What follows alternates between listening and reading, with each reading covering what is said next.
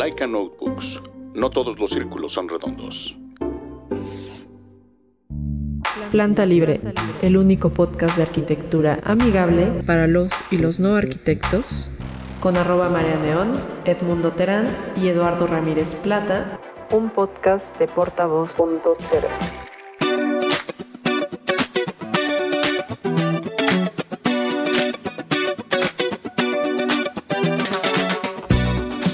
amigos. Es, que ya, es que ya no hay nadie que me haga segunda, Urso. No está, ya no está Eduardo, que es el que siempre se reía antes de que yo me riera. y Edmundo no va a estar con nosotros el día de hoy. Pero bueno, antes que nada, como ya saben, yo soy arroba María Neón y este es Planta Libre, el único podcast de arquitectura para los y los no arquitectos. ¿Cómo estás, Ursu? Muy bien, gracias. ¿Qué tal todos? Eh, pues nada, está muy padre el programa de hoy.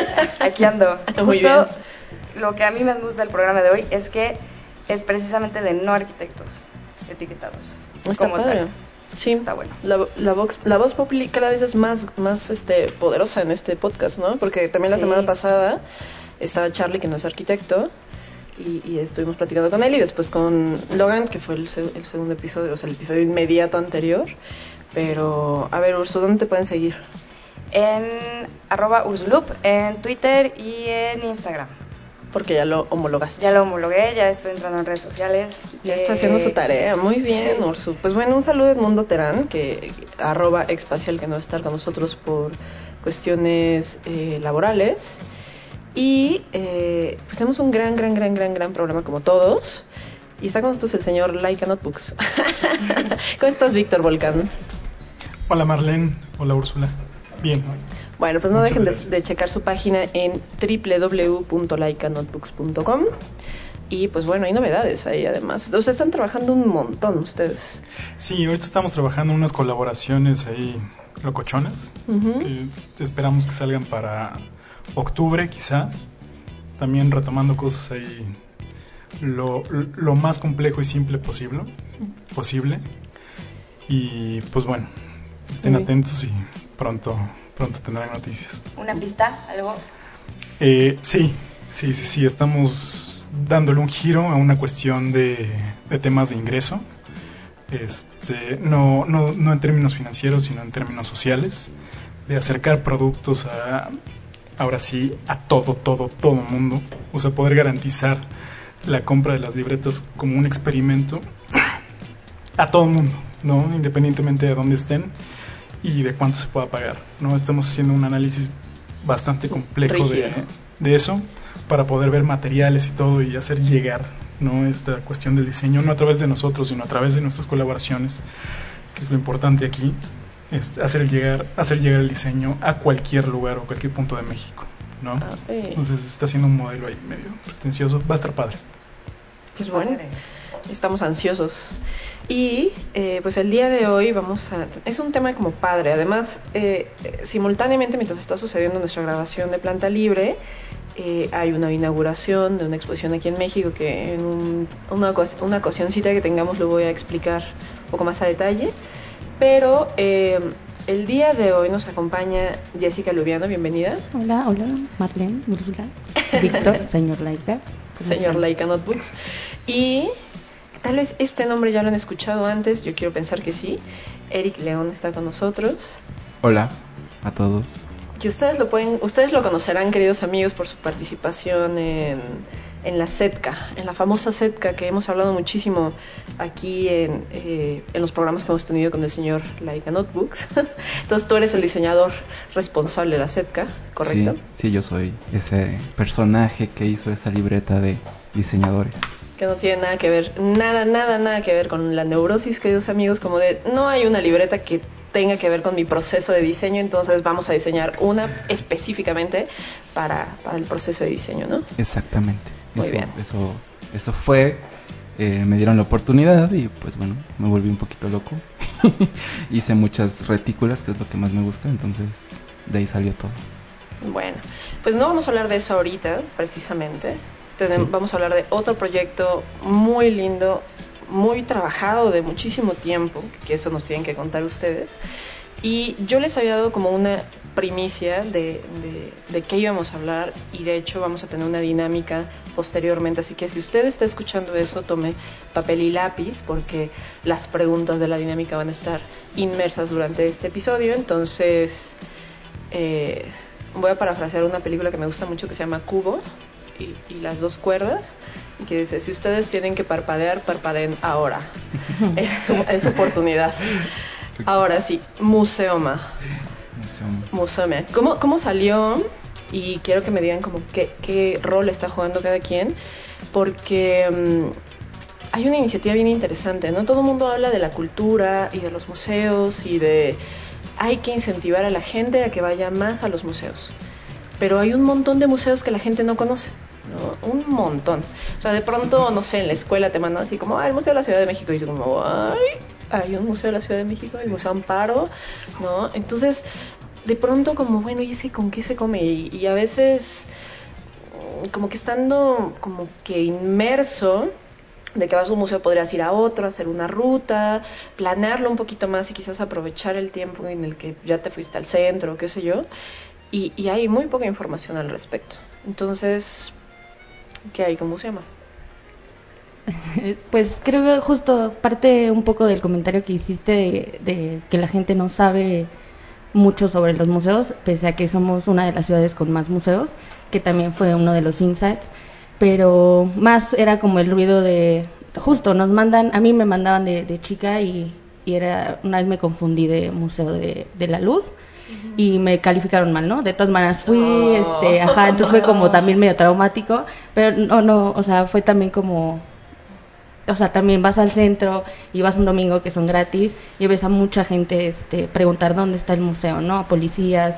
Entonces también parte como de acercar a la gente a la cultura, pero con lo necesario, ¿sabes? Sabemos que hay muchos libros, sabemos que, o sea, lo que diferencia un poco de, de, la, de los demás materiales que existen ya es este el formato y la información que contiene pues esta impresión por así decirlo eh, porque es muy directa y como tú dices estás en el centro que nuestro volumen uno se concentra solo en los museos del centro, entonces puedes formar una ruta. Digo, no te va a dar tiempo de, de, de visitar los más de 40 que son, pero al menos sí ya sabes que cinco quedan juntos, ¿no? Al menos uh -huh. ya sabes cuál es cuál. Entonces parte más como, sí, de acercar a la gente a la cultura, pero de una manera como muy sencilla y por así Más como accesible. accesible y portable, por así decirlo. ¿Tú, ¿Tú a qué te dedicas, Jessica? Yo estudié comunicación. Okay. Empecé, conocí a Eric, este, era mi jefe en una agencia de publicidad. Vaya, vaya. Sí, sí, sí. Y este, entonces empecé a trabajar en diseño Okay. y partimos como de ahí, empezamos a, hicimos como una, una buena conexión, por así decirlo, como una dupla. Eh, como que yo tenía como un poco la parte creativa y Eric obviamente la parte de diseño, ¿no? O sea, entonces como que em- empezó así en, en qué hacer, en hacer un proyecto juntos, como en un poquito de tiempos muertos que había en, en el trabajo, era de, aparte trabajábamos muy lejos, entonces era aprovechar tiempos, de que no teníamos como mucho tiempo de, de hacer cosas cuando regresábamos de, del trabajo, porque pues ya regresábamos muy noche, los fines de semana no quieres hacer nada, entonces decíamos, bueno, hay que aprovechar el mayor tiempo que tengamos de oportunidades en el trabajo como para hacer cosas que, que sí nos gusten. Oigan, Y no es muy diferente el diseño trabajado para publicidad que para difusión cultural, porque parecieran que hasta podrían estar contrapuestos y es chistoso que hayan como logrado hacer esa mancuerna a partir de la publicidad, ¿no? Ay, ya Eric ya se emocionó así de, sí, me encantan las preguntas. Eh, Es más fácil cuando te preguntan cosas porque justo te pones a recordar cómo salieron los proyectos. Em, yo siempre yo siempre puse como una barrera y es muy raro porque digo no, no es que sea malagradecido con, con la publicidad me dio mucho aprendí mucho pero nunca me gustó digo igual a muchos de, se están como identificando con eso de que no les gusta su trabajo pero bueno es lo que da para la renta ya. entonces, a mí me llegó esta oportunidad de trabajar en una agencia de publicidad. Yo estudié diseño y comunicación visual en la UNAM. Entonces, lo que yo menos quería en la vida era trabajar para eso. Entonces, mm, la oportunidad de, en donde conocí a Jessica en la agencia se, era el mayor, em, digamos, el mayor proyecto que teníamos, el más grande, era en la Ciudad de México. Entonces ahí fue mm, una combinación de cosas, no solo de comunicación, como dice Jessica, que ella estudió eso, sino que darle una vuelta a la comunicación gubernamental. ¿Por qué? Porque pues todas se parecen. O sea, si ustedes van eh, a Guadalajara, pues es la misma foto de stock que usan en Sonora y que usan en la Ciudad de México. Entonces nosotros vimos en ello una oportunidad de hacer algo distinto y pues bueno, como llevando, llevando toda esa enseñanza a Museo era pues analizar las guías que ya existían, analizar a tu competencia y decir, mm, todos están usando fotos, todos están usando un montón de información, ¿cómo hacemos algo distinto? Y a veces es nada más como irte a una librería, ver, ver como los libros, nosotros compramos todos, todas las guías, digo, a mí me gustan mucho los libros, entonces pues para mí no era ningún ningún problema comprar todas las que me encontraba de la Ciudad de México. Y pues encontramos este como digamos insight que dice Jessica, ¿no? De nadie está haciendo esto. no, aparte el cliente con el que trabajábamos como que se prestaba para tener un buen de idea, ¿sabes? O sea, y siempre era más como encontrarle la vuelta de cómo de verdad ayudamos, aparte de hacer algo que nos guste, cómo de verdad ayudamos a alguien allá afuera eh, porque siempre vimos como mucha potencial en hacer algo como para la ciudad. O sea, pese a así, como tú dices, hacer trabajar para publicidad, pues había clientes de todo tipo, ¿no? O sea, tienes varias cuentas, shalala, pero como que siempre nos clavamos más como en la comunicación, en la comunicación y en, la parte gubernamental y cómo haces que llegue bien este mensaje, qué palabras vas a ocupar, porque sí, ¿no? O sea, pasas como por un montón de juntas, hay gente a la que no, y te dan una perspectiva, obviamente, desde el gobierno, ¿no? Obviamente tu cliente te dice, sí, muy bonito, pero esto no funciona. Entonces dices... O no puedes usar esa palabra. Ajá, ajá, nos pasamos muchísimas veces. El objetivo del, de, lo que están tratando de comunicar. Exacto, entonces tomas todo eso como para decir, ok, o sea, ya tenemos como toda esta información, tenemos como la base del diseño, eh, un poco también la creatividad y, y una parte como por así decirlo, un poco más libre de lo que es como si una estructura del diseño y hablar de cosas como gubernamentales, por así decirlo. Y los colores y demás, ¿no? Porque también es como, uy, no, es que ese color era de la administración pasada. Ese, es una es de la competencia. y, justo, justo eso iba a decir, ¿no? O sea, ¿por qué es amarilla? Porque estábamos un poquito hartos de que fuera rosa, ¿no? O sea, nosotros, eh, nosotros implementamos el rosa este, en la ciudad entonces, no, mm, como, como que llega un momento en el que dices, híjole, mm, no lo queremos ligar tanto al gobierno, porque es una iniciativa, digamos, de dos personas independientes al gobierno. Pues nos gustó el amarillo y dijimos, bueno, es una buena eh, diferenciación una de otra. Entonces, sí, o sea, no podíamos, creo que por tres años que estuvimos trabajando ahí no podíamos usar azul, ¿no? Claro. no podíamos usar verde, no y podíamos usar Y tampoco es amarillo PRD, o sea, ¿no? exacto. ese amarillo ha sido una gran, un gran dolor de cabeza para mí porque porque sí no tiene que ser ese amarillo, porque tiene que ser un, un poco más cálido. entonces hicimos pruebas con un color. Pero brillante para llamar la atención. Un, color más cálido, entonces yo me pasé de cálido y después se volvió naranja, entonces tuvimos que volver a imprimir. Entonces, sí, ah, Dios. Es, es, es una, un poco reflejo de qué tanto nosotros estamos em, involucrados en los detalles de nuestros productos. Bueno, este producto que fue el primero. Decir, bueno, tiene que ser de muy bajo costo, digamos, para una guía, como muy de ese, de ese estilo, pero que no se sienta que es de baja calidad. O sea, buscamos un impresor que nos diera lo que buscábamos, eh, tratamos de economizar como los, los materiales, al hecho de que sean dos tintas también te ayuda mucho. Entonces, todas esas cosas que aprendimos en nuestra agencia de publicidad, eh, de pues que pues ahí no había como tanto límite de así cuatro tintas no importa offset sí uh. este acá es como de no bueno hay que pensar un poco porque pues, nosotros lo lo financiamos todo entonces okay. pues no, cuatro tintas creo que no va a poder ser y cómo describen el proyecto o qué diferencia una guía convencional, los descubrimientos fueron que los formatos eran como todos pues, eran libros. Eh, nosotros eh, siempre hablábamos con Jessica, ella tiene como un tema un poco con, con lo lúdico. Cuando a un niño le dices que tiene que obligadamente ir a un lugar o hacer algo, pues como que hay una barrera, ¿no? Entonces como que nosotros queríamos romper con esa idea de un libro que hablara de arte, porque pues, son museos, entonces dijimos, ¿cómo lo hacemos más divertido? ¿Cómo lo hacemos como hasta un juego? Y sobre todo, creo que la palabra importante acá es descubrir y que vayas como descubriendo tu, tu ciudad a partir de las guías, ¿no? a partir de estas, de estas 46 postales con museos y que tengas como la oportunidad de irlos descubriendo poco a poco y que si de un día amaneces el domingo y quieres ir al centro, pues te lleves cinco y no tengas que ir necesariamente con todo el libro, porque pues eso también genera un bulto, digamos.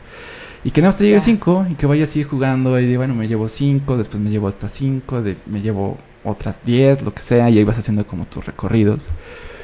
Y sobre todo lo que decía Jessica al principio era como economizar también no solo los materiales, sino también la información.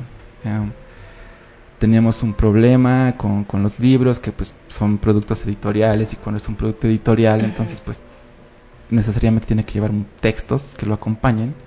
Entonces dijimos, bueno, hay que hacerlo minimal, a su mínima expresión, pero la información necesaria.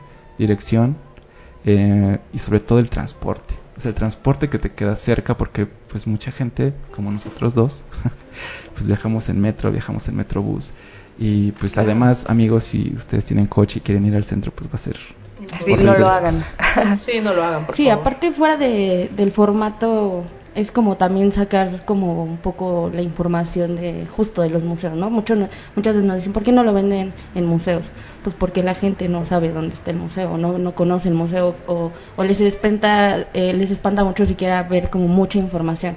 También queremos como con, con esto sacar un poco de la rigidez el tema de, del arte, no me voy a meter como en temas del arte, sino como el hecho solo de ir a visitar un museo, ¿no? O sea, porque ya no solo hay museos, hay centros culturales, hay este espacios para exposición de otro tipo de obras, este un poco más como graffiti, por así decirlo, ¿no? O pabellones. Eh, claro, entonces es como no solo son los museos, también existen otras cosas, entonces queremos como un poquito abarcar más en ese tema aparte de los museos, este tema de las culturas y, y de los demás espacios que, que, existen y acercar a la gente y hacerlo como un poco más digerible, por así decirlo, que la gente no tenga miedo, entre comillas, porque este, pues ahí están, ¿no? Los museos están bien padres, hay museos gratis los domingos, este, entonces es, es más como sacar de esta estructura súper rígida, rígida así de no, ve, y diviértete, o sea, la, verdad es que hay museos interactivos, hay un chorro de museos de cosas, cosas muy raras y, y, y es perderle como un poquito de miedo de ir a los museos. ¿Y en qué consiste exactamente el proyecto? ¿no? Le, hemos estado dando así como hablando de la carnita, pero ¿qué es precisamente la guía? O sea, tiene la dirección, qué, transporte te queda cerca y cómo está compuesto. El primer volumen, digamos, está compuesto de 46 museos que están ubicados en la zona centro de la Ciudad de México. Y pues básicamente la guía está dividida en dos partes. La ilustración del museo y pues, la información que está en la parte posterior. Em, y ahí es como esta combinación de lo que hace Jessica, que son las ilustraciones, y pues lo que hago yo, que soy el diseño editorial. Entonces, básicamente Museo Más, y lo tratamos de resumir en, en, una frase, es llevar a la gente y acercar a la gente al, a la ciudad primero, que descubren la ciudad a través de los museos, de lo que hay, de la oferta cultural que hay en la Ciudad de México y sobre todo que pues se den como esa oportunidad de, ir descubriendo todo lo que hay dentro, ¿no? o sea, de, iniciando por nosotros, encontrar así un museo del calzado, ok, un museo de, pues, el mariachi obviamente es el que está ahí en, en Garibaldi, un montón de museos que dices, híjole, yo no lo conocía y he pasado por ahí un montón de, veces, ¿no? Muchas veces están ocultos atrás de un sinfín de vendedores ambulantes. Y, y, es eso, ¿no? Como darte la oportunidad de, bueno, creo que la única forma de apropiarte de tu ciudad es irle perdiendo el miedo a ir explorando estas, estas calles que a veces son caóticas, pero dices, bueno, va a haber una recompensa, amigos, si llegas al Museo Numismático, ¿no? Que es como esta, este museo donde están estas como calderos donde se fundían los metales para hacer las, las, monedas. Y dices, wow. ¿no? Lleven el dinero en el zapato, amigos. no, pero eh, a mí me parece algo curioso. No sé si ya mapearon como todos los museos que hay en la ciudad. Si ya los tienes mapeados, porque yo sé que es como bien fan de los mapas. y no sé si hay como. Me estoy aventurando un poco con esta, con esta pregunta pero sí por zonas tiene que ver el tipo de museos que son. Me daría esa impresión, pero si tú ya hiciste el ejercicio, igual nos podrías decir. Fíjate que ahí esa parte del mapeo le tocó un poquito a Jessica y cuando hablamos, de hecho, me dijo, es, una locura, guasa, tenemos que hacer alguna forma de, de ir segmentando todo esto porque pues si no, no, no va a salir, ¿no?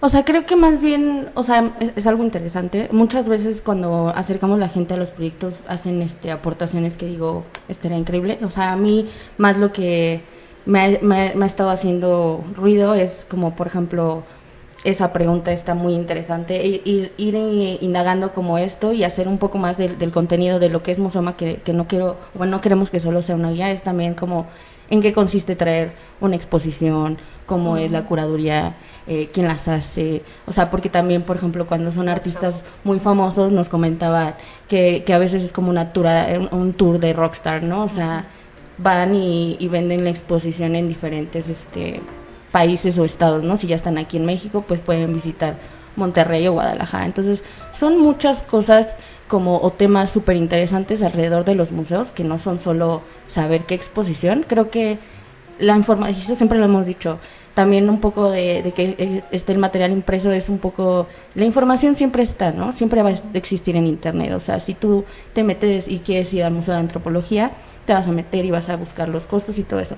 Pero también es como, pues tener eh, el artículo, sí está padre, pero también es, ¿qué más? O sea, ¿qué más le decimos a la gente sobre los museos que de verdad le, le cause como algo, ¿no? O sea, por ejemplo, entre tantas juntas de, colaboraciones que tenemos como unas libretas, eh, como que un parte, he, estado buscando como otra manera de, meter como la ilustración dentro del proyecto, porque sí tiene una estructura muy de diseño gráfico gracias a Eric, pero por ejemplo mi, mi colaboración como ilustradora es que tengo como, bueno, a mí me gusta mucho hacer cosas este muy sarcásticas o, o, cosas muy visuales, como viñetas como muy chistosas, ¿no? Entonces, cuando hicimos una colaboración para hacer bolsas, este, esta colaboración, la colaboración la hicimos con Mercadorama y me comenta ¿por qué no llevas como un poco de tu mundo de la ilustración al mundo de los museos? Y dije, o sea, como que hasta yo me había estado como reteniendo un poco porque dije, no, o sea, es como un proyecto de los dos, tiene como una estructura muy de arquitectura, diseño, cultura, ¿sabes? Y, y me dijo, no, o sea, hay museos en todos lados, hay museos muy chistosos, o sea, una, una vez un amigo fue a no sé qué museo y vio una bolsa y se acordó de mí y me la trajo, ¿no? Pero aparte fue como un museo, o sea, y a mí eso fue como que, wow, sí, ¿no? Entonces empezamos a, a empecé a hacer ejercicios que obviamente primero los consulto con Eric, le digo, no sé si esto ya está muy locochón. Por ejemplo, otra vez hice una cripta que decía, muerto por no ir a museos. Y Eric así de, o sea, no sé, pero, o sea, sí, ¿no? Y medio funcionó. Y, es un gran epitafio. Ajá, entonces dices, bueno, hay que sacar como un poco o llevar más bien a la gente así Como de muerto por dentro ¿no? ajá sí, o sea porque realmente es una necesidad básica ir a, a un museo. Descubres un montón de cosas. O como una anestesia no o sea como que vives anestesiado porque no te pones en contacto con otras exacto entonces parte ajá también hay. O sea también cuando yo veía que Eric tiene más como experiencia en viajar y todo esto yo decía cuando a mí me cuando a mí me toque hacer eso así cómo va a llegar o sea, ¿quién va a dar esa información? Obviamente la buscó, no es que existiera un museo en París o lo que sea, que también, o sea, ya siendo muy soñadores, bla, bla, bla, obviamente la idea de Museoma es hacer todos los museos de la ciudad, de la República, y pues, ¿por qué no? Nunca nos limitamos, siempre fue decir, ay, sí, pues todos los del mundo, ¿no? Este, entonces va más como, voy a decir, me voy a atrever a decir como apropiarnos un poco de esta cultura de museos, pero padre, ¿sabes? No, no el libro. No con el meñique Exacto, arriba, ¿no? exacto. Es más de, vamos a divertirnos, vamos a, así que te acuerdes de que existía esto, sí, porque, ajá, nadie te dice cómo, ¿Cómo conoce el cómo Museo del ser. Calzado, Úrsula? es fabuloso. Un edificio del siglo XVIII. Y está súper bonito por fuera y este, Sí. o sea, sí es como llevar como este mundo a, a otro, más fácil, más, más digerible. Algo que a mí me gustó un montón y no sé si lo hayan hecho a propósito, es el tema de que las fachadas, al ser un dibujo y no una fotografía, te hace que te fijes mucho más y que te lo aprendas. No es como que vas caminando, la ves, ya te metes y, y ni por aquí te pasó como era el edificio, como que al hacer esa abstracción, inmediatamente ya, ya es algo que se va a quedar en tu memoria por siempre y que hasta lo vas a poder reconocer después. Que cabe mencionar que la ilustración es muy arquitectónica. A mí me recordó Sí. mucho cuando... Padilla. Cuando ibas a la- ajá, cuando tomabas clase, no sé, siglo XVIII, no sé, Renacimiento y Barroco, y de pronto pues, te Justo. ponían la imagen y te ahí dibujando, y siempre los dibujábamos así.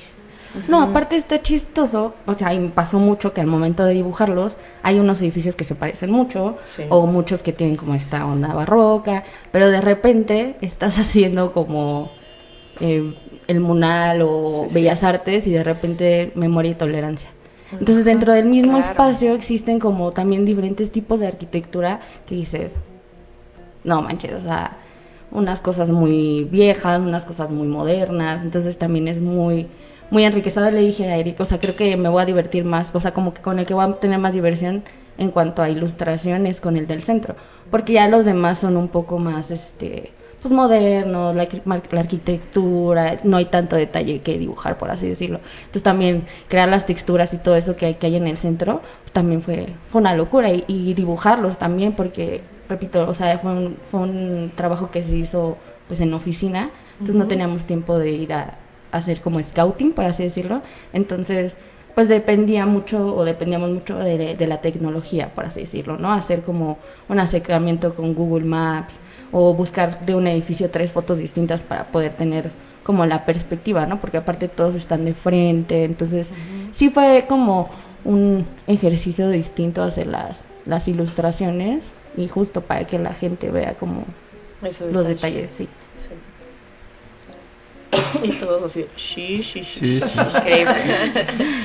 ¿Y cómo, ¿Y cómo está compuesto? Porque ya hablamos de lo que lleva, cómo lo, cómo lo trabajaron, las ilustraciones y cuál es ese formato ya, porque no es un libro particularmente, no es una libreta, no es estos folletines que de pronto cuando estás viajando en la Riviera Maya te los, te los encuentras como en las tiendas de, de, de souvenirs y de todo por un dólar, ¿no? O sea, c- ¿Cómo es que está armado, no? Sí, son postales, postales básicamente como las que encuentran en los museos, de las pinturas y eso. Y todo está como envuelto, digamos, con unos forros que están ligados por un, un resorte. Entonces, esa es como, digamos, la composición del, del, del material. O sea, son 46 eh, postales que se pueden, o sea, no están pegadas ni nada, tú te las puedes pues, llevar si tú quieres. Entonces, pues ese es como, como la, la pues, lo físico del, del material, o sea, no hay, no hay más. O sea, creo ¿Y por, que qué, el- ¿Y por qué la idea de postal? la verdad es que muchas veces, eh, no sé si a ustedes les pasa, pero muchas cosas son como caprichos, eh, muchas cosas son referencias que uno ve. eh, todo empezó básicamente como la historia, digamos, hablando un poco, regresando al pasado. La historia de, es que Jessica quería hacer un mapa, o sea, un mapa de ilustraciones. Se acercó a mí cu- cuando trabajábamos juntos y le dije, pues están quedando increíbles las ilustraciones, creo que sería un desperdicio eh, ponerlo en un, en un tamaño tan pequeño. Entonces, pues hay que aprovecharlo, ¿no? Entonces, para mí el formato, porque ya había visto algunas referencias de otros, otros estudios de diseño, dije, pues, las postales son convenientes porque nos permiten justo jugar, ¿no? O sea, no llevan un orden. eh, a la hora de hacerlas, pues no, no conlleva eh, encuadernados, no conlleva pegar, no conlleva como estos costos extra de los que hablábamos al principio, ¿no? Entonces, pues era solo cortar, imprimir y ya estaba, ¿no? Entonces, suena fácil, pero a veces lo que es fácil es, Es como más complicado. Pregúntenle a nuestro impresor que fue eh, muy paciente con nosotros y con el formato porque pues estuvimos ahí al pendiente y así no, no, es que este grosor del papel no es, es que este amarillo no es, es que esto está mal pegado, es que esto se ve así. Entonces los forros no casan, aunque sea un milímetro. así. Entonces puede, puede cuando lo vean, eh, ojalá lo vean y lo compren, que es como muy sencillo, pero al final es, Dios mío, sí fue un dolor, ¿no? O sea, sí fue un parto, o sea, sí fue esta... Es que el dedo no, el dedo meñique no me coincide Sí, con el, del Eric- otro dedo Sí. meñique. Eric me anda queriendo vender la idea así de, no sé, yo creo que estaría padrísimo que cambiara el formato en los siguientes volúmenes, no sé, no sé, y yo así de, No. No. ¿por qué? Y ya, o sea, no, y, y es que sí, cuando, o sea, obviamente no es que yo estuviera lejana de, de todo lo que ha pasado con la impresión y todas estas cosas, pero pues sí es otro show, o sea, imprimir y todo esto y, y los formatos, o sea, obviamente Eric es, es el diseñador y el encargado como de, de esa parte, pues sí, yo digo, o sea, qué, qué pesado, ¿no? O sea, dale, si quieres cambiar el formato y tú te vas a aventar esa chamba, o sea, lo que sea también más fácil para, para el proyecto. Y también en cuestión de costos, ¿no? Porque como decíamos, o sea, obviamente lo, lo hemos estado haciendo como nosotros, con nuestro dinero. Y este, entonces también es como, ok, ya tuvimos esta experiencia, si nos está funcionando, si es lo mejor, qué tal que cambiamos el papel, eh, etcétera, ¿no? Son como varias cosas que obviamente después de un año del proyecto ya te pones a analizar y dices, sí, o sea, porque una, el, la vez que presentamos fue en el abierto y era un dummy, o sea, solo teníamos las impresiones en serigrafía. Eh, eh, y eso fue lo que presentamos, ¿no? Entonces, durante el transcurso del año fue como vender la idea de eh, va a haber una preventa y con el dinero de esa preventa vamos a poder imprimir como todos los volúmenes, ¿no? Y así fue y así se ha hecho y se ha- durante todo este año se ha estado como evolucionando por así el proyecto, ¿no? De que ya están impresas, ya la- las hemos estado vendiendo, a comparación de que bien pudo haber seguido siendo un domi, pero no, o sea, la verdad es que ya, ya tuvimos hasta, nos invitaron a una, universidad a dar una plática en Pachuca para estudiantes y, y fue una experiencia bien padre. La neta sí, o sea, no, no te esperas como la reacción de, más de estudiantes, ¿no? Porque alguna vez tú fuiste estudiante y hay muchas cosas que no te dicen. Entonces fue como regresar a la universidad y decirles así a todos como, está bien, no Lo está que les bien. hubiera gustado escuchar a Ajá, ustedes. y la verdad es que cuando estábamos allá arriba, la verdad, nunca habíamos hecho eso. Eh, o sea, cuando nos invitaron fue así de, no manches, ¿qué vamos a decir? Súper nerviosos, así de, ay, la gente nos está odiando. Y de repente ya estamos arriba y yo veía a un, un chavo así durmiéndose. Y yo así, no. Soy yo. Oh. Vámonos. Entonces Qué como que horror. también estamos tratando de hablar así súper rápido y, y ni tiempo, entonces era de, Claro. ya, habla rápido y no aburras a la gente. Ah, sí, sí. Entonces cuando terminamos de hablar la gente así de, wow, y aplausos y queriéndose tomar fotos con nosotros y yo así de, ¿qué? Una chica como tal vez un poco, bueno, no más joven, yo ya siento que estoy súper joven, pero bueno, no, es que yo estudio en la UAM y pues me gustaría trabajar con ustedes y nosotros así de... Es que eso no es, chamba. ajá, no tenemos chamba, no tenemos, o sea, pero digo, la neta, qué chido que te, que te acercas, o sea, como que también me, me recordó como un poco Sí. a mí misma cuando yo iba a la universidad, ¿no? Es así como de, tú dale, o sea, igual, Y que te escribe. ilusiona. Sí, Ajá, claro. o sea, pero como que muchas cosas no sabes a, a dónde te llevan cuando sigues como insistiendo o o aterrizarlas. Yo, yo creo que mi consejo siempre es cuando, cuando nos toca hablar frente a grupo, es, está increíble soñar, pero también es increíble que primero trabajen antes para que conozcan cómo son los procesos y segundo, cuánto cuestan las cosas, ¿no? Porque mm, eh, sí, sí hay como, en el momento en que tus sueños se pueden ver truncados, es precisamente cuando no hay un buen manejo del capital. Y vamos, eh, si tú tienes una empresa y no sabes hacer un presupuesto y no haces un buen análisis de costos, ahorita Víctor lo decía muy bien, ¿no? Nosotros estamos haciendo un análisis exhaustivo y súper complejo para optimizar recursos y costos y demás, ¿no? No es chamba de, mm, pues esta 80, esta 95, o sea, es un, estudio y ustedes dijeron, ¿por qué dos tintas es mucho más económico que cuatro? Este papel que puede funcionar igual, aunque tenga, puede tener un gramaje similar, pero este absorbe más tinta, este menos, este no pasa, o sea, Eh, todas esas cosas eh, las han aprendido, creo yo, a lo largo de su, de su trayecto en la historia profesional de cada uno. No llega así como de, uh, uh", ¿no? ahí está, te lo meten en la cabeza y ya funciona. Entonces, si es como soñar, es, es increíble soñar, pero también es muy importante que busquen estrategias para poderlo hacer realidad, ¿no? Claro, sí, y además, eh, ahorita que decías esto, yo me puse a pensar en, pues sí, o sea, creo que el material es solo el soporte de tu idea. Sí. Eh, cuando nosotros llegamos a la idea de Museoma, que pues, llegar a la idea de Museoma, nombre también fue un parto, eh, porque encontrar un nombre también es complicado, Sí, súper complicado. sobre todo cuando eres diseñador y creativo y no te convence la primera idea y tienes que estar viendo. ¿Cómo se iba a llamar antes? A ver, digan nombres así. No, Nada teníamos Ay, uno, es- pero o sea, el que más hasta se mandó a imprimir, o sea, Tomo. tomo. ¿Tomo? Tomo. Tomo. Porque era como tomo uno, tomo dos, pero ya después de, ah, ya existe una editorial que se llama Tomo. Ah, sí. Diablos, ya imprimimos. Eh, entonces, mm, creo que también hablábamos del, del principio de, teníamos una carta blanca en el gobierno, digamos, entre comillas, comillas muy grandes. Eh, pero cuando también, Grandísimas comillas, amigos. cuando, cuando tienes eh, como diseñador, digamos, eh, estás restringido eh, creativamente y dices, bueno, tienes que hacer con lo menos mucho, Sí.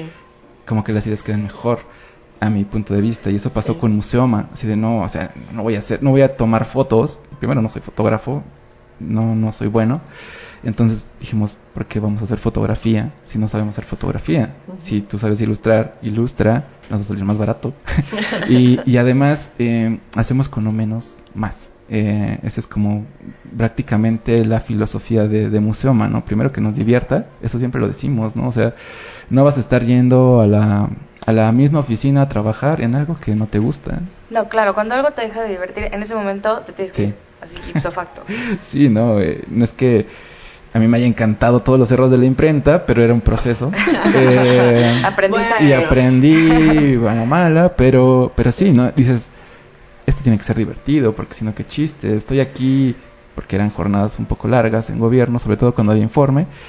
Entonces estamos ya en la madrugada sin hacer nada porque pues, faltaban cosas. Y dice, bueno, pues, pues hay que hacer, pues ponte a ilustrar, ¿no? Porque esto va para largo. Entonces eso también es como una fuga de, de- del, del día a día y que pues a mí como, como el director de arte de esa agencia pues me tocaba pues hasta cierto punto motivar al equipo, ¿no? Es decir, bueno, había gente que lo recibía bien, como Jessica, pero pues hay gente que pues no le interesa, ¿no? Y está bien, es válido, ellos van a hacer su chamba y, y es, está Y bien a ver Facebook. y estar viendo Facebook y películas tal vez y no pasa nada, o sea, todo está bien. Pero pues si se te presenta una oportunidad como, como que, que tengas esta eh, voluntad de hacer trabajo interesante que te va a servir en el futuro, no solo para aprender, sino porque pues, hablamos de diseñadores, de comunicadores, pues para tu, tu book creativo, ¿no? Que Eso es el objetivo al final, ¿no? Y, y siempre hay como unos momentos, siempre en todo proceso creativo y en construcción y demás, pues hay un punto en el que no ves, no le ves ni pies ni cabeza, ¿no? Pero después eh, empieza a ir cobrando forma y como que ya le empieza a tomar cariño y dices, bueno, pues ahí está creciendo el chamaco, ¿no? Y, y, y- y nosotros estamos muy familiarizados porque, por ejemplo, este podcast inició así también, ¿no? O sea, venía como de un peregrinaje muy peculiar y también te- tuvo otro nombre en algún momento. O sea, yo grabé un demo con otro nombre. ¿no? Entonces, eh, pues al final del día, y el logo hemos cambiado el logo como tres veces. eh, horrible, perdón. Yo soy la culpable de eso. Pero este, mm, pues al final también entiendes que, que lo decía Jessica hace ratito, ¿no? Después de un año nosotros hemos visto de, ah, igual podemos cambiar el papel, podemos X o Y. Y es esto, ¿no? O sea, siempre un proyecto no se termina nunca y siempre vas puliendo aristas, ¿no? Terminas diciendo como, bueno, igual y podemos incluir esto, podemos cambiar esto otro, esto no ha funcionado tan bien, o sí, pero todavía lo podemos hacer mejor. Entonces, y yo siempre he creído que, que, que no puedes dar por hecho que un proceso creativo es se terminó, ¿no? O sea, por ejemplo, pues Víctor siempre todo el tiempo están buscando innovar, todo el tiempo están buscando ir un poquito más allá de la línea, ¿no? Un poquitito más y otro poquito más y dar ese extra, eh, pues provoca que, que, que también los proyectos evolucionen y maduren, ¿no? Porque eh, no solamente es, bueno, pues ya está la guía, ya hicimos un tomo, igual y con ese mismo formato, o sea, casi casi ya dejo esa hoja de, de Illustrator lista como un template y, y se acabó. Y después nada más voy llenando, dibujando lo que me falta y ahí que se, que se produzcan los demás sino es esta búsqueda constante de hacerlo un poco mejor, un poco mejor, más efectivo, ¿no? Claro. Aparte, hablando como un poco de lo de la realización y la evolución y oportunidades, por ejemplo, como que nos saltamos esta parte de, de cómo saltó, ¿no? Por ejemplo, lo veníamos trabajando dos años en, en dentro del trabajo donde estábamos, sin, sí, sin salir a, sin ningún plan de, más que de hacerlo y de estar a gusto con lo que estábamos haciendo, de hacer otra cosa. Entonces fue como de, ya lo tenemos. Ok. Y como los peces de Nemo eh, en una bolsa en el mar es así de, ¿y ahora qué, no? Se acaba el trabajo ahí, eh, pues ya cada quien se, se, fue por su rumbo, Eric entró a trabajar este, con Magallanes y yo entré a trabajar en un estudio de diseño que se llama Buró Negro con Kraken. Entonces como que empezaron ahí a moverse como estas colaboraciones y oportunidades de, de la evolución del proyecto, ¿no? Entonces Eric dijo, sabes que yo conozco a Víctor de Laika y yo empecé a, a, tener entrevistas, entonces como que mi carta de presentación en mis entrevistas siempre fue de, ah, pues sí hago esto y el otro y tengo pues este proyecto, ¿no? Que realicé con un socio ah, está padrísimo. Entonces, como que de dos entrevistas, la última que fue en Buró Negro, me dijo Kraken, este, oye, está padrísimo, debemos de hacer algo con esto, vamos a imprimirlo o no sé, a ver qué va a pasar. Y yo así de, sí. Entonces le marqué a Eric y fue así de, ya tengo trabajo, dos, este, va a salir así como una super oportunidad, este, creo que será una super, estaría súper chido ya eh, encontrarle como la onda, ¿no? Que, nazca. Ajá, entonces empezó como de que Laika iba a ser como un, un patrocinador, por así decirlo, del proyecto. No, nos invitó al abierto, estamos haciendo como estas libretas. Eh, Buró nos metió como en la onda de de que también eh, nos patrocinó las impresiones en serigrafía primero, empezamos a venderlas en Kichin, entonces como que se fue haciendo esta bolita que como tú dices va creciendo el chamaco y, y ya de repente hoy estamos haciendo primero una plática en Pachuca y de repente nos están invitando a podcast y dices como que jamás nos habíamos imaginado trabajando juntos, mucho menos yo que era mi primer trabajo con Eric, decir órale, ¿no? Entonces a veces sí le pongo como toda la fe al proyecto porque digo, o sea, no sé si está muy alucinado, pero a mí me gustaría vivir de esto, o sea, la verdad, aparte que es un proyecto bien padre, me gusta un buen hacerlo, me gusta un buen hablar de él, este, digo, no sé, o sea, es como un sueño guajiro y ahí, pues ahí va, ahí va un año, un año y cachito con Museo Pero es como una alcancía, ¿no? O sea, le vas metiendo de apesito. Más, y más alcancía, más alcancía. Sí, sí, No, y creo que lo importante es encontrar cómplices, ¿no? O sea, creo que eso es como la, más allá del socio y esto, es, es encontrar eh, estas personas, eh, Víctor, Kraken, todos los que han estado en nuestro camino y que, que hayan confiado en, en, Museoma, que cuando se los presentamos digo, wow, está increíble, hay que hacerlo, ¿no? Y, y como ir acumulando todos los, todos los comentarios, ¿no? De, oye, es que, ¿por qué no lo hacen así? O ¿por qué no hacemos una libreta? ¿O por qué no nos presentamos en el abierto?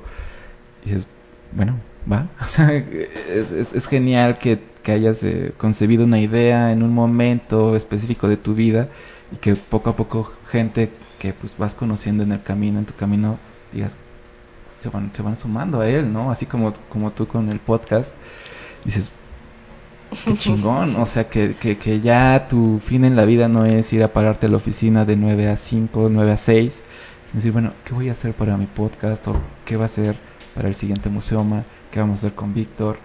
Y como que ir encontrando esta forma de, de, pues, de, de, de hacer cosas increíbles entre todos y que ahorita los van a escuchar no solo en México, sino en Sudamérica. O sea, un montón sí. de gente de Sudamérica nos escucha. Sí, uh. y eso para nosotros, como dice Jessica, a mí no es que pienses en eso, ¿no? O sea, no piensas en, ah, es que mire, yo quiero para mi primer año eh, pues estar en este podcast. Es decir, tal vez lo tenía que haber hecho. Tal vez nosotros somos como más de una filosofía de go with the flow y que pase lo que tenga que pasar hasta cierto punto, claro. Y pues hacer otro tipo de esfuerzos. Pero está increíble haberlos conocido a todos y, que también les entusiasme y que pues en algún momento podamos hacer todos algo. La verdad eso es para mí muy gratificante, ¿no? Siempre. No, bueno, y al final del día para eso estamos nosotros, ¿no? Eh, que es un poco lo que siempre estamos platicando, de eh, yo le invierto una buena cantidad de mi día a día en estar haciendo ese scouting, ¿no? De qué, está haciendo quién, ¿no? Eh, casi siempre, digo así, nos conocimos Víctor y yo también, eh, de estar monitoreando a ver qué está pasando, quién está, quién está haciendo cosas interesantes y ser un espacio, una puerta para que el montón de personas que nos escuchan, gracias, eh, pues se enteren también, ¿no? De, de que no nada más es... Pues no sé, los Simpsons y esas cosas, que también está bien, ¿no? Que es parte de y es parte de la cultura y, y- y yo creo que todo puede como coexistir, pero, pero también urge abrir más canales de comunicación para proyectos que, que, como bien dicen ustedes, nosotros financiamos un montón de tiempo, o sea, de nuestra bolsa, o sea, ¿qué, qué más creer en un proyecto que, que tú lo financies, ¿no? Sí. Nosotros sabemos Sí, muy bien de eso también. Claro. ¿no? Eh, ya desde ahí ya es una aportación, o sea, es realmente, y no es por amor al arte, sino es porque ese es, ese es el camino para tratar de hacer algo diferente, ¿no? Porque, puta, si estás esperando a que llegue Coca-Cola y te... O sea, no va a funcionar y te van a poner un montón, que eso es algo también bien importante, ¿no? En el momento en el que tú no dependes de absolutamente nadie, tienes toda la libertad de hacer exactamente las cosas como tú las quieres hacer. Cuando ya alguien mete lana, en algunos casos cambia, ¿no? O sea, es muy distinto las alianzas, las colaboraciones, porque pues, ahí chambean los dos juntos y sale algo muy bueno, pero híjole, cuando ya es de no, es que ese color no, es que ese, esas, esas- te empiezan a poner como, pero aquí ponle, ponle- rojo échale más diseño, ¿no? Este, Uy, que el logo uy. salga más grande. Entonces, eh, ese tipo de situaciones, digo, es una gran oportunidad que es picar piedra, pero yo quisiera saber qué hubo detrás del nombre. ¿no?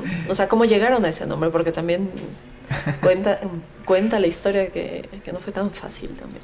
Pues Museoma en realidad pues, es básicamente la raíz de museo, que es la casa de las musas. Y pues el Oma es como una especie de raíz griega que habla como de un proceso.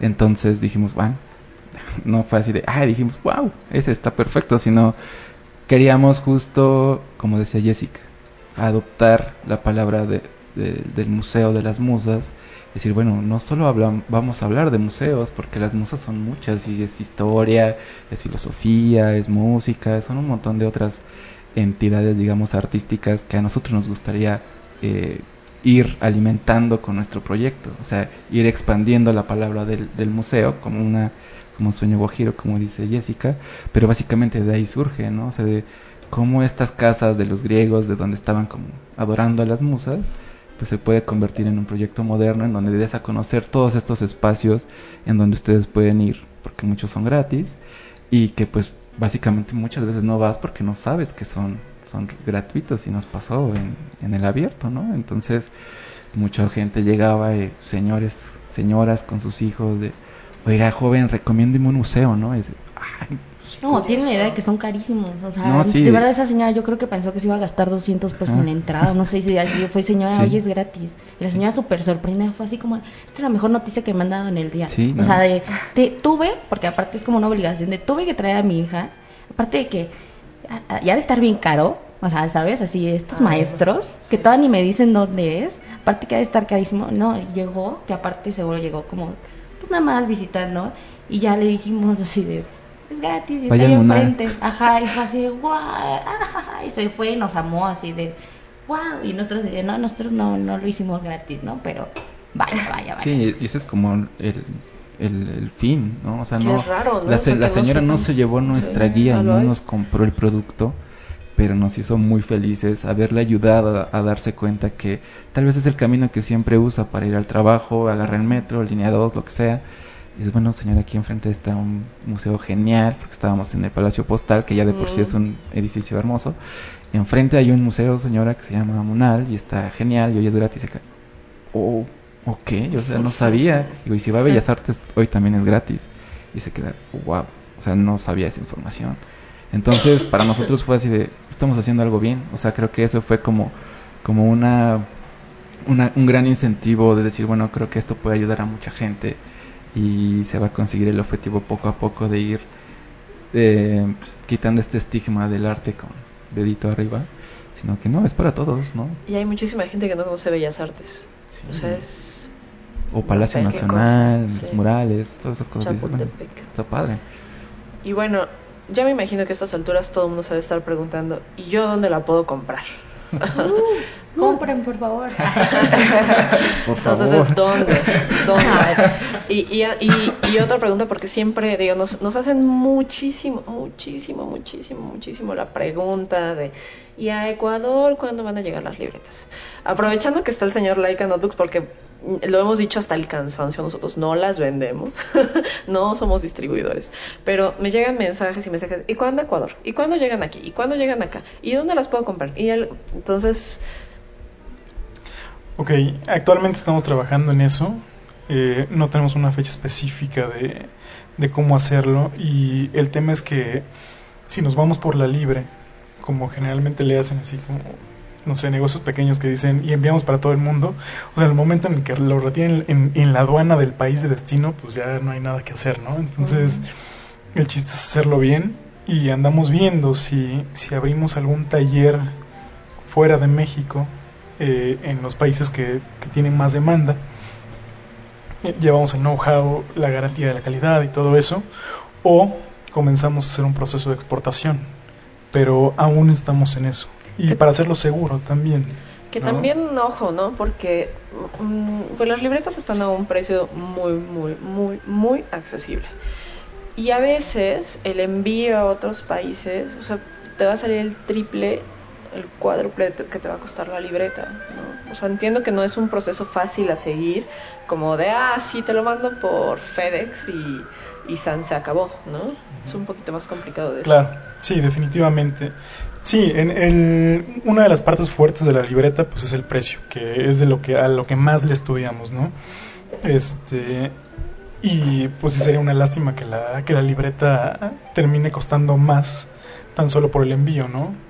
Entonces, estamos aún tratando de ver ese tipo de cosas. La, la, realidad es que, gracias al cielo, uno de los este, de las ventajas de, del, del cerebro colectivo millennial es que da soluciones no tan cotidianas a las cosas y entonces en una de esas pueden hacer dentro de poco quizá una tecnología que digo no, no desarrollada por nosotros sino por alguien que haga que se puedan mandar cosas a, a todo el mundo de manera muy muy barata no nada más es una cuestión de coordinación. Estamos esperando eso y si eso no llega pues nosotros lo resolvemos con exportación o, o abriendo un taller fuera de fuera de México no pero pues en eso estamos. Y Museoma, Museoma está, digamos, en tres vías. Eh, la primera es Kichink, es así, Museoma con doble S. Y pues así como se escucha, esa es la primera. Hay, eh, en teoría hay envíos a todo el mundo. No hay- Igual con su respectivo envío. Su- pero sí. tenemos como la opción de que la compra de no bueno se meten se pueden ver- se pueden meter a nuestras redes y, y hay un poco de que si en la compra de de, de tres guías este regalamos eh, libretas que hicimos en colaboración con Laika y ahorita tenemos vamos a sacar este unas bolsas este que traen una lista como con los museos para que vayas. Bueno una simulación de ya fui a tal museo eh, aquí la traigo digo ustedes no la van a ver ahorita le tomamos una foto y la vamos a subir. para que la conozcan van a tener la premisa. Y este ajá entonces de- depende de la cantidad de, de musomas que compren en línea es la es como el, el regalo extra no ¿Y Sí. la bolsa siempre, la bolsa va a estar a la venta independientemente? Sí. Ah, qué bueno, porque yo quiero.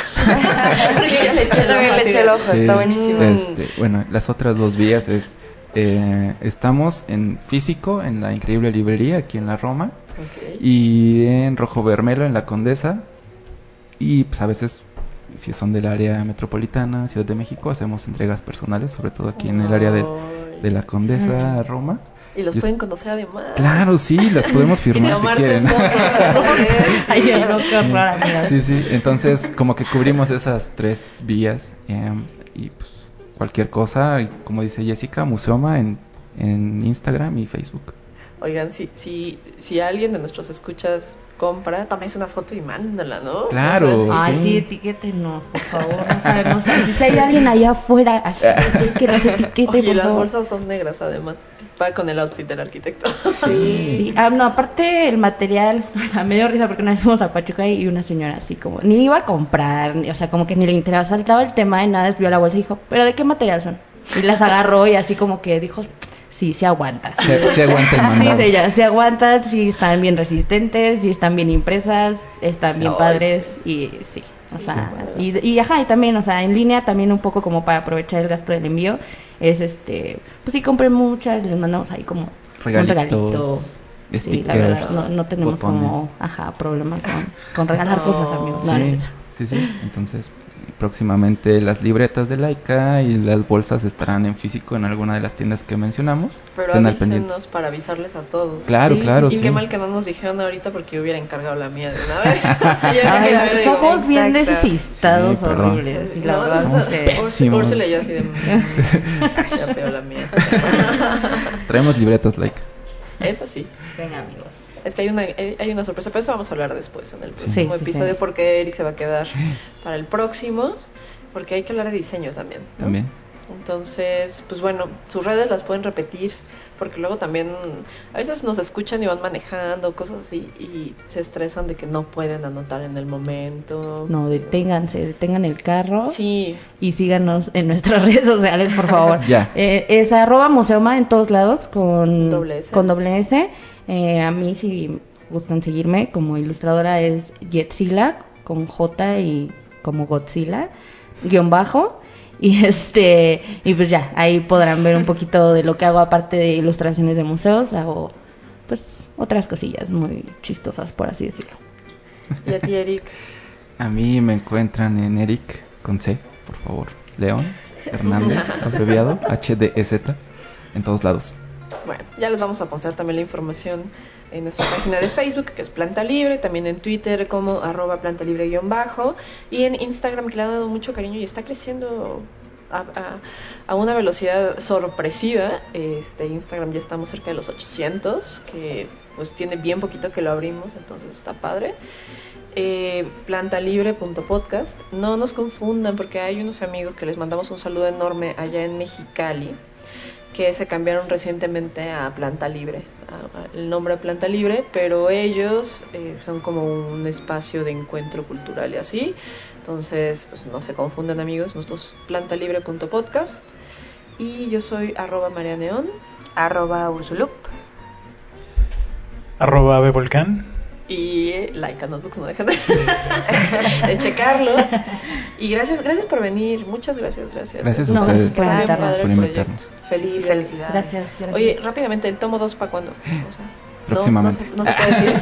Está bien. Ah, No, pues la verdad es que estamos esperando como a darle muchísima, o sea, siendo así súper sinceros, como la verdad es un proyecto, eh, ¿cómo se dice? Ay, por nosotros. Ajá, ajá, entonces, eh, no, financiado. Auto- ajá. Este, pues sí, estamos más bien como da- darle con todo al uno, que la gente nos conozca, que compran lo, lo más posible para que digan, sí, sí, necesito, no puedo vivir sin el 2.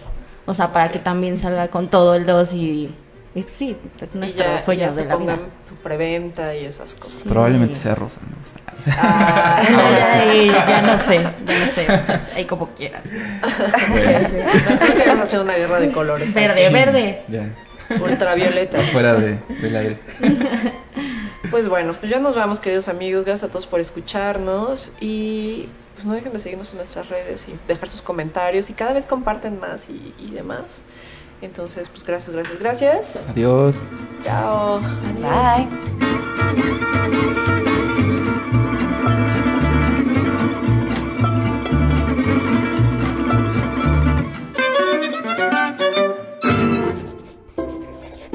Laika Notebooks.